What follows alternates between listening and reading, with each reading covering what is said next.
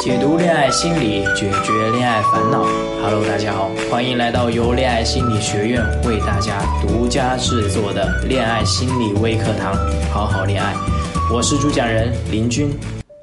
怎样才算拥有一份完美的爱情？那这个问题呢，困扰着千千万万的痴情儿女。心理学家对此给出了很多答案。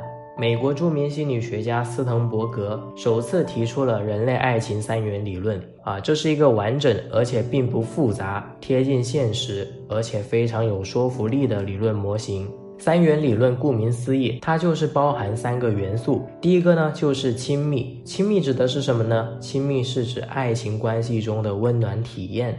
那第二个元素呢，是指激情，激情就很好理解了。激情呢，是指爱情中的性欲成分，是情绪上的着迷。那第三个元素呢，是承诺，承诺呢，是指我们为了维持关系的稳定，做出的一个决定期许或者说担保。爱情里面这三种元素，缺少其中任何一个元素呢，都不能称其为爱情。正如这三点确定一个平面，缺少任何一点，这个唯一的平面就不存在。只有这三点同时具备了，我们的关系才能维持一个稳定的状态。这就是我们讲的斯滕伯格的爱情三元理论。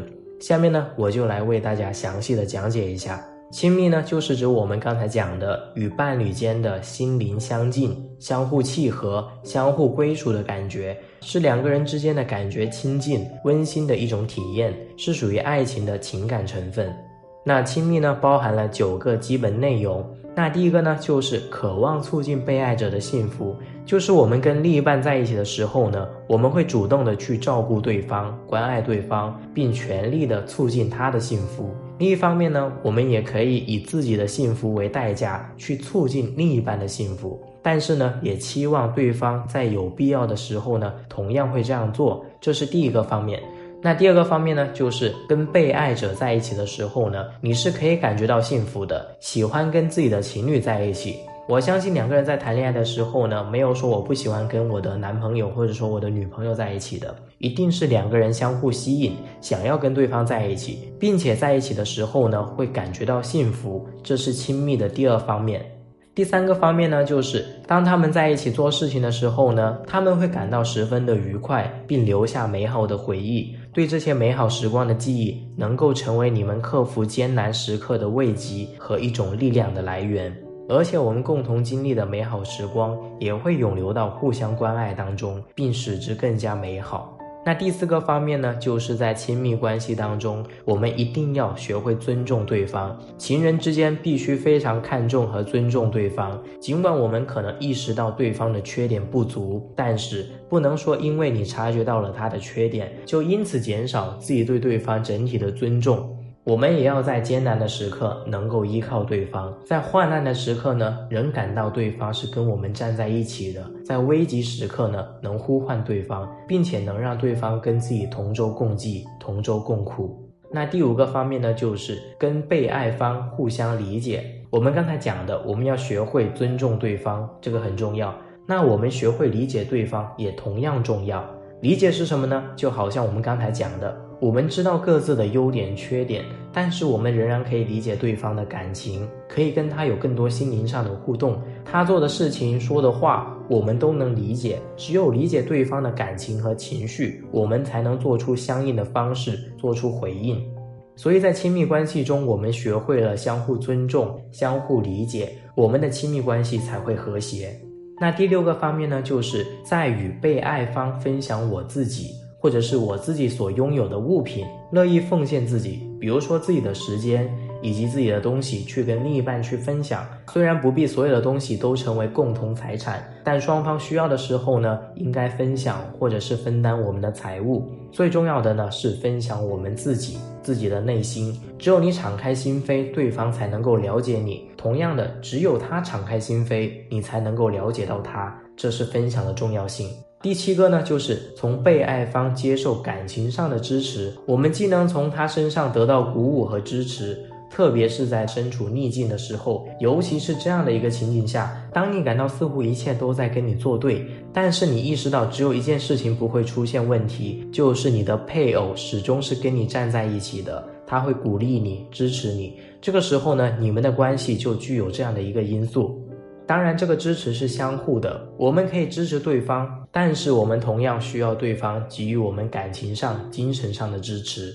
第八个呢，就是跟对方亲切的沟通，进行深层次和坦诚的沟通，分享内心深处的感情。比如说，当你为自己所做的某件事情感到困窘、为难的时候呢，你仍然推心置腹的跟对方交谈。这个时候呢，你所经历的就是这种沟通。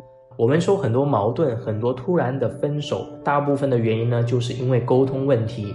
因为很多事情我们不去跟对方说，对方也不会跟你说，那很多问题，那这件事情就会卡在那里，就会进入到我们潜意识当中。当哪一天这件事情再次出现的时候呢，它就会爆发，导致关系破裂。所以说沟通是很重要的。那最后一点呢，就是尊重对方，珍惜对方。我们可以想一想，在生活当中，除了父母，跟我们最亲近的就是与我们共度余生的另一半。所以，不论是你将来拥有的财富、财产也好，跟你人生的另一半相比呢，都没有他重要。所以，我们一定要学会珍惜彼此，珍惜你们这段缘分、这段感情。就算是当我们一夜之间破产、丧尽家财，这个时候你的伴侣仍然在你身后支持你、理解你、陪伴你，你就不会觉得说我失去了所有，因为你还有爱人。OK，说完了亲密呢，我们再来看一下激情。激情呢，是指强烈的渴望与伴侣结合，促使关系产生浪漫和外在的吸引力的动机，也就是与性相关的动机，属于爱情的动机成分。通俗的说呢，就是见到了对方会有一种怦然心动的感觉，和对方相处有一种兴奋的体验。性的需要是引起激情的主导形式啊，其他自尊、照顾、归属、支配、服从也是唤醒激情体验的源泉。那激情的发展呢，大致经历三个阶段。第一个阶段呢，是有意识控制减弱，身体的变化和表情动作越来越失去控制，细微的动作由于高度的紧张而发生紊乱，人的行为服从于所体验者的情感。那第二个呢，就是人失去意志的监督，发生不可控制的动机和失去理智的行为，这些动作在事后回想起来呢，会感觉到羞耻和后悔。那第三点呢，就是出现在激情爆发之后，此时会出现平静和某种疲惫的现象，严重的时候呢，会出现精力衰竭，对一切事物都抱着不关心的态度，有的时候呢，还会精神萎靡及所谓的精神休克。激情可以是积极的，也可以是消极的。积极的激情呢，能够激励人们克服艰难，攻克难关。消极的激情呢，常常对正常的活动具有抑制的作用，或者说引起冲动行为。那我们应该具有正确的思想认知、道德品质和坚强的意志，我们才能控制自己消极的激情。OK，那我们再来说一下承诺。承诺呢，这里分为长期和短期承诺。短期呢，就是你决定去爱一个人；长期呢，就是两个人之间亲密关系所做的持久性承诺。这个承诺包含了两方面的内容。一个是忠诚，一个是责任心，啊，我们说的这个承诺呢，同学们应该会很快的想到这样的画面：结婚誓词里面所说的“我愿意”是一种患难与共、至死不渝的承诺。短期和长期的承诺，两者不一定同时具备。比如说，决定爱一个人，但是呢，不一定是愿意承担责任的，或者说给出承诺，又或者决定一辈子只爱他，但不一定会说出口。上面呢，就是我们讲的爱情三元理论：亲密、激情、承诺这三个元素之中呢，啊，如果说只具备其中一种，是不是爱情呢？那在一段感情当中，如果说只有亲密，没有激情、承诺，这样的感情算不算是爱情呢？两个人之间只是分享秘密、相互亲近，但是没有激情和承诺，就是说没有性觉醒，也没有做出承诺要长期呵护一段感情。这种状态呢，称之为喜欢。对应的现实情况呢，就是友谊。喜欢和爱的区别呢，被现代的男女严格区分。他们常常固执地要求对方明确的答复：你究竟是喜欢我还是爱我？这种稳定的友谊关系呢，会因为任何一方的情感因素微妙的变化而发生改变。因此呢，人们常常怀疑男女之间是否有真正的友谊。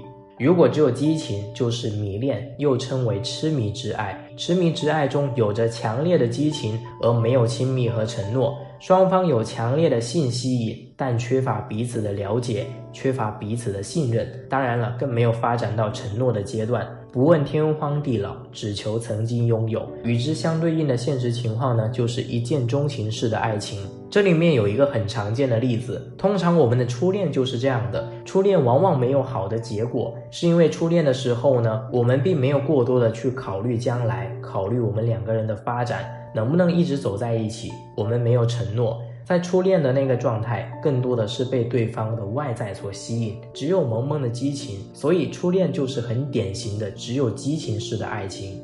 如果说只有承诺，没有亲密，没有激情，仅有承诺的爱是一种空洞的爱。当两性之间只有承诺，没有亲密和激情的时候呢，表明二者之间只有责任和义务，是高度道德化或者价值观高度异化的两性伙伴关系。与空洞之爱相对应的呢，就是两种典型的现实情况：一种是激情燃尽、婚姻关系恶化的阶段，两个人缺乏亲密交流，没有性吸引，但是为了面子、为了孩子、为了经济利益，我们还是会选择继续在一起。